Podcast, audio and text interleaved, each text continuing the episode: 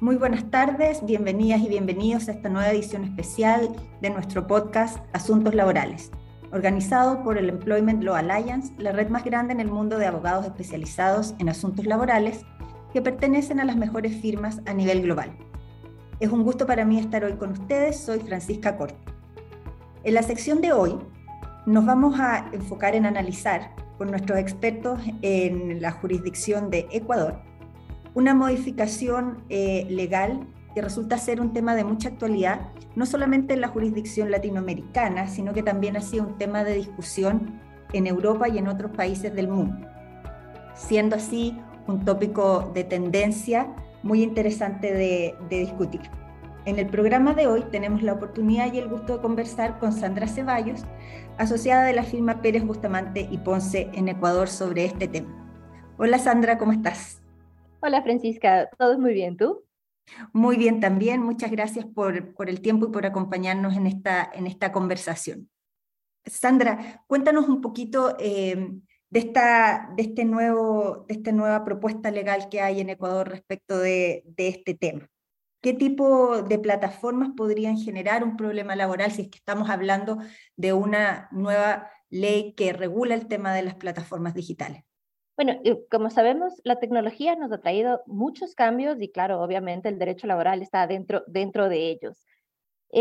hay diferentes tipos de aplicaciones, eh, de plataformas digitales y no todas nos van a generar eh, problemas. Hay muchas que son manejadas directamente por las compañías, tiendas en, en, línea, que es la propia compañía la que la tiene, tiene sus trabajadores, ellos mismos hacen la entrega. Esto no nos va a generar mayor problema, es solo una herramienta. Hay otro tipo de aplicaciones que también la aplicación funciona únicamente como un elemento de enlace entre el usuario y el prestador del servicio. Puede ser un ejemplo como Airbnb o Mercado Libre, que realmente no son los trabajadores los que prestan el servicio, no, son, no es el personal de Mercado Libre el que da el servicio, ni, ni trabaja o tiene ningún contacto comercial la persona que tiene un inmueble que va a, a poner a disposición de un tercero. Aquí no tenemos un problema laboral, habrá relación laboral dentro de la plataforma mismo, pero, pero ya no nos presenta un tercero. Pero vienen las nuevas aplicaciones con un nuevo modelo de mercado que, que sí nos presenta ya algunos problemas. Tienes aplicaciones en las que está un tercero, que es el que presta un servicio para un usuario y la plataforma es el medio de pago, a veces ni el medio de pago, solo el medio de contacto. Entonces van generando un poco más de problemas en, legislación laboral. Aquí te digo, pueden ser aplicaciones como Uber, que presta un servicio de transporte, también prestan, prestan servicios de mensajería, o en, en, Ecuador está Rappi, estuvo Globo en su momento, y hay, hay algunas otras aplicaciones que lo, que lo hacen. Sé que también en, en Latinoamérica es muy común y en Europa también.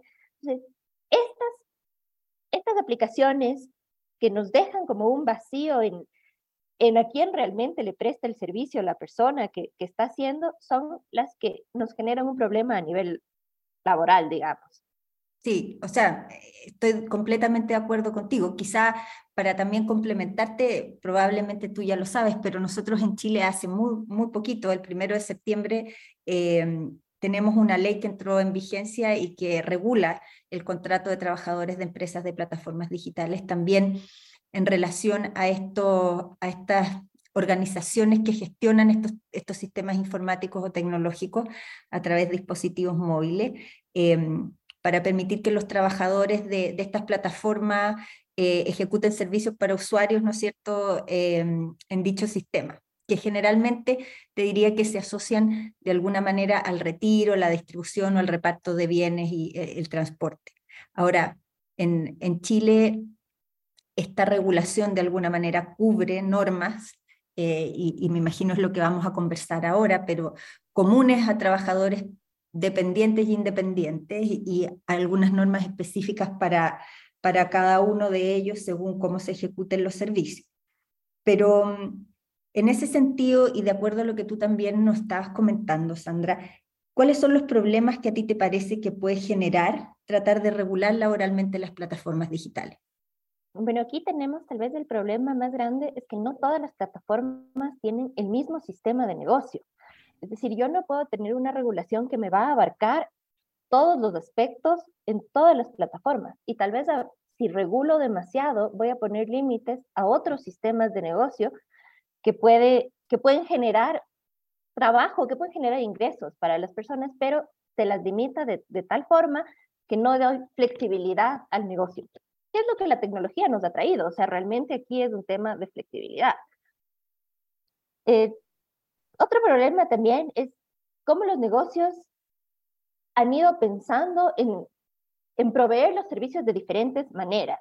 Sea, tenemos, por ejemplo, eh, hablábamos del, del, contacto directo. Yo tengo un repartidor de un restaurante que es contratado por el restaurante y el repartidor del restaurante lo que hace es coge el pedido del restaurante, entrega, regresa, toma uno nuevo, entrega, regresa. Esto no nos dinamiza mucho el servicio, a diferencia de las aplicaciones que tengo 5, 6, 7, 8 personas que están dispuestas o paradas afuera de un restaurante listas para entregar un pedido y así lo hacen. Pero claro, aquí no hay una persona que cumple un horario, que tiene los parámetros laborales puestos, entonces tengo primero problemas de control, obviamente. Nos pueden generar, ya fuera del ámbito laboral, también problemas en legislación tributaria, problemas en servicio al cliente, en control de calidad, hay, hay otros aspectos. Pero también en tema eh, laboral, si es que este asunto es regulado o no está regulado, de alguna manera las personas también podrían estar en un limbo jurídico, no saber a, eh, a qué atenerse, cómo estar. Tienes al mismo tiempo quién tiene prioridad, cómo tiene prioridad. Entonces, tal vez sí hay, hay algunos elementos que, que pueden ser tomados en cuenta y, y que deben tal vez no sé si manejarse de alguna manera abierta, yo creo que tiene que ser abierto porque si cerramos mucho vamos a tener problemas en, en el tema, sí. Claro. También, también la existencia de una relación laboral o no va a tener que darse según los elementos de cada relación, porque habrá circunstancias en las que claramente hay una relación laboral por los compromisos que se adquieren, por la estabilidad por el horario fijo, por las condiciones de trabajo, y hay otras que no. Y así como en Chile se ha regulado, hay, hay otras partes que, que tienen problemas. En Europa hemos tenido muchos casos ya de demandas laborales al respecto, y en España se han visto obligados a establecer una presunción de laboralidad en este tema. Y, y, actualmente la Comisión Europea también está tratando el tema, pues, pues hay algunos vacíos que pueden surgir y algunos problemas que pueden estar por ahí bueno, eso, eso es, completamente así. Yo te diría que esa es la razón también por la cual, desde la perspectiva de Chile, por lo menos, yo creo que es que la ley de alguna manera lo que vino a hacer es regular la contratación de estos trabajadores de plataformas digitales, reconociendo la posibilidad de que fueran,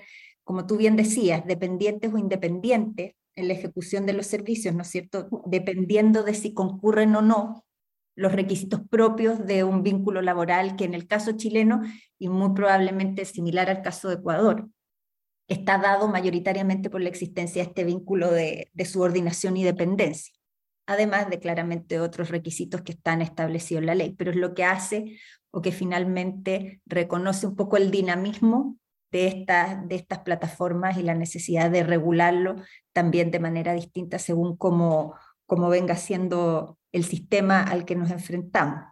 Ahora, ¿cuál crees tú, Sandra, que eh, es la razón por la que se hace necesario establecer una regulación laboral en, en términos de plataformas digitales en Ecuador? Eh, bueno, hay, hay algunas y, claro, la necesidad dependerá mucho del tipo de aplicación, pero tal vez de manera general es el regular y el que exista claridad en los derechos de quienes prestan estos servicios, ya sean trabajadores directos o trabajadores independientes, personal independiente. En el Ecuador nosotros históricamente hemos sido un país excesivamente proteccionista y garantista de los derechos laborales. Y claro, ahora no, no, lo han dejado de por medio, es, es, un tipo de relación que existe, no es, es que vamos a inventar algo nuevo, eso ya está en el mercado, pasa todos los días y ahora la, la legislación eh, laboral pretende de alguna manera tener algún tipo de protección.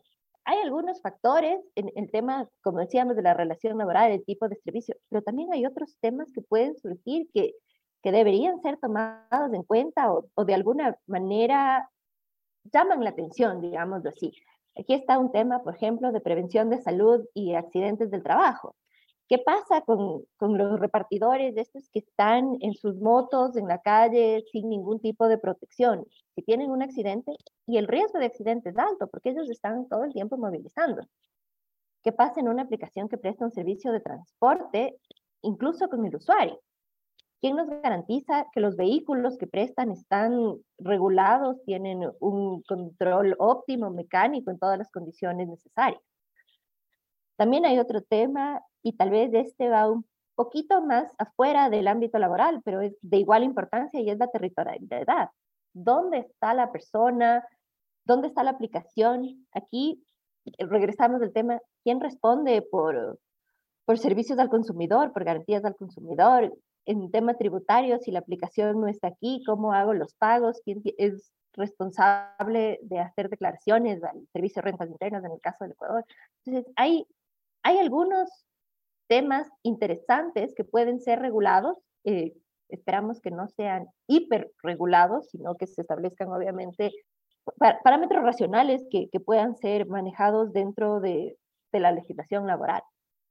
Tenemos aquí un tema y es que el Código Laboral ecuatoriano, el Código del Trabajo, es de 1938, cuando la realidad es completamente diferente. Ahora estamos hablando de 80 años después, de 85 años después, un código enfocado a un tema industrial de trabajadores de, otra naturaleza y con otra visión, que no teníamos una tecnología diferente. Entonces, emitir normativa que se vaya ajustando a la realidad siempre es importante. No, claro que sí. Y, y, en ese sentido estoy completamente de acuerdo contigo que un poco lo que vienen a hacer estas leyes cuando regulan este tipo de plataformas digitales es un poco Em, hacer eco de la precarización que muchas veces los trabajadores que se desempeñan en ella, en el fondo, eh, viven, ¿no es cierto? Y en ese sentido, tal como tú decías, yo creo que la, el interés de, esta regulación va por el lado de reconocer probablemente a quienes hoy día no tienen ese tipo de protecciones, protecciones en materia de higiene y seguridad, en, en temas de jornada de trabajo, ¿no es cierto? Eh, en, el caso de Chile, por ejemplo, eh, se establece que no existía antes para trabajadores independientes, sí para los dependientes, pero por ejemplo eh, hay ahora indemnizaciones por término de contrato, hay, hay también derechos colectivos asociados a estos trabajadores, regulación de derechos de desconexión que tampoco ellos tenían, de manera que de alguna, de alguna u otra forma lo que se busca es dar protección eh, a este grupo que probablemente, me imagino que al igual como ocurre en Ecuador y en muchos países, no solo en la región, eh, es un grupo muy grande de trabajadores en el fondo eh, y, pasa a ser una fuerza de trabajo relevante en el, en el contexto de cada uno de los países. Ahora, Sandra, entendiendo esto es, una, esto es un proyecto, ¿no es cierto? O que, que todavía no, no, no, se, no se ha convertido en ley. Por lo tanto, imagino que en, el interín, entre que esto finalmente se convierte en ley, ¿tienen, ¿tienen en Ecuador alguna regulación particular o alguna norma que, pueda entender regula este tema o finalmente esto que ha entregado a la regulación general y por tanto no regulado técnicamente?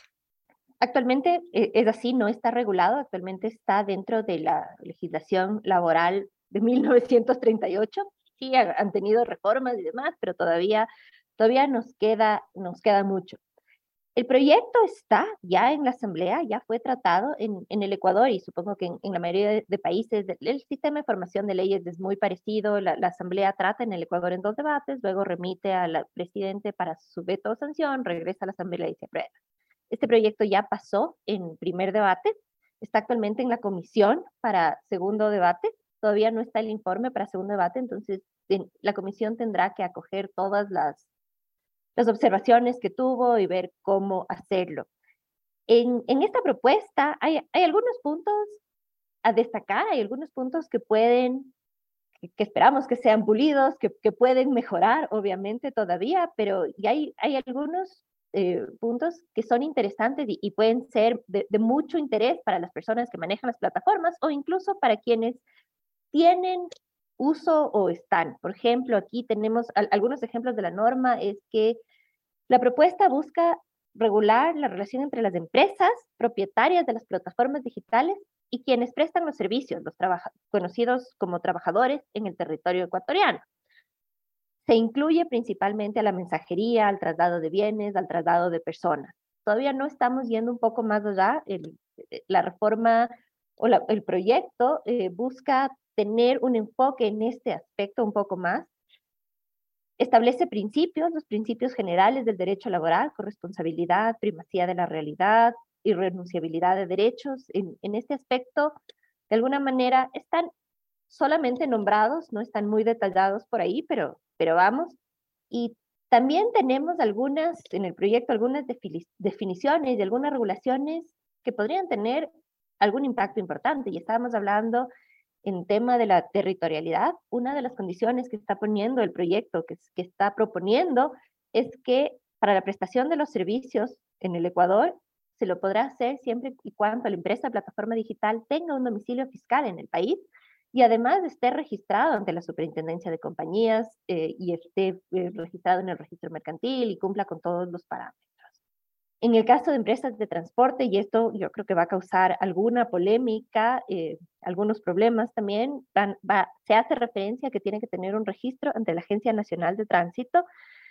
Y, y, obviamente aquí tenemos otra ley que no es solo la laboral que se involucra, que es la ley de tránsito, y tendremos que ver cómo pueden aplicar eso para que el modelo siga funcionando, porque si le ponemos muchas trabas, lo que va a pasar es que el modelo se va a hacer poco rentable. También están estableciéndose un tema, eh, y esto ya es un poco más general, en, en, defensa del consumidor y que haya un registro y que la plataforma tenga obligatoriamente alguien en el Ecuador que responda ante el consumidor, que responda ante los, sus socios, sus trabajadores y lo que quieran. Entonces, sí, sí va a cambiar mucho impacto, o sea, va a tener mucho impacto en, en el Ecuador, vamos a tener algunos, algunos cambios, algunos temas que analizar, como te digo, todavía es propuesta, todavía no está en firme, pero saltan algunos temas y en materia laboral también saltan algunos temas. Uno de los temas interesantes que, que de alguna manera pueden causar revuelo es que está prohibido el, el uso de contratos de adhesión, que actualmente es lo que usan las plataformas. Las plataformas eh, tienen el contrato de adhesión y, y tú aceptas o no. Entonces, al, no al tener prohibido esto, va a crear una carga administrativa, obviamente, porque tendré que hacer un contrato por cada caso o ver cómo lo, cómo lo manejan. También, y es interesante porque el trabajo autónomo, eh, como te decía, el Ecuador es muy proteccionista y, siempre ha sido, y, ahora, claro, enfrentado con una realidad diferente, habla de un trabajo autónomo, de un trabajador autónomo o, por cuenta propia y del trabajador dependiente. Entonces, establece el, el, proyecto o pretende el proyecto que existan dos tipos los tipos de trabajadores, digámoslo así, el autónomo que tendrá un contrato que debe ser supervisado eh, por la Defensoría del Pueblo y el trabajador en relación de dependencia cuyo contrato va a tener que ser supervisado por el Ministerio del Trabajo. También se están pretendiendo establecer normas mínimas en las cuales, en, en esto sí te digo, estoy muy, muy de acuerdo porque son las que te dan estabilidad. Lo, lo importante es saber a qué están ¿a qué estamos jugando? ¿Quién, quién pone las reglas? ¿Cómo, cómo va el juego? Y, y dentro de estas, dentro de estas te ponemos la naturaleza de los servicios, del tratamiento de los datos personales, que igual tenemos una nueva legislación en el Ecuador en tratamiento de datos personales que está ahora sonando mucho. El método para el cálculo del ingreso de la persona, que es súper importante que lo tengan claro, la forma y el periodo de pago. De igual manera que en Chile estamos viendo un, un tema de desconexión y vienen, en cambio, otros asuntos que podrían saltar con un, con un poco más de problemas, como otorgar implementos y equipos de protección a, estos, a estas personas, ya sean trabajadores dependientes o independientes, o disponer de un seguro de vida y salud de accidentes para los, que, los colaboradores que no tengan una relación de dependencia, porque claro, quienes tienen relación de dependencia en el Ecuador tienen la protección del, del Instituto Ecuatoriano de Seguridad Social, pero quienes no están afiliados no lo van a tener. Y venimos también el tiempo de desconexión, lo cual es, es interesante porque eh, una de las principales ventajas de este tipo de aplicaciones para las personas que se afilian y prestan los servicios es manejar su propio tiempo. Es decir, yo estudio en la mañana y puedo dedicarme a hacer entregas en la tarde. Ahora, cómo el tema de desconexión me, afecta, si o yo trabajo en las mañanas en, en, alguna cosa y en las tardes tengo otro puesto, tendríamos que ver si, si esto de la garantía de la desconexión nos dura o no. Y un punto interesante, el, el último punto interesante que, que, a mí me falta mucho la atención, en el Ecuador nosotros no tenemos la suspensión del contrato de trabajo como una sanción. Es, está expresamente prohibido, no puede haber una suspensión de un contrato como medida de sanción al trabajador.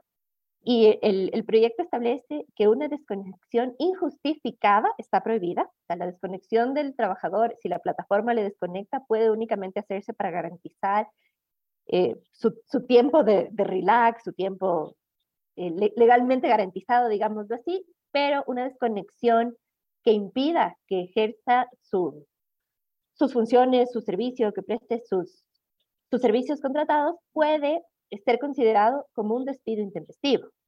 Y ahí a mí me surge una duda que todavía no está regulada y es si yo tengo un trabajador autónomo, ¿cómo le despido?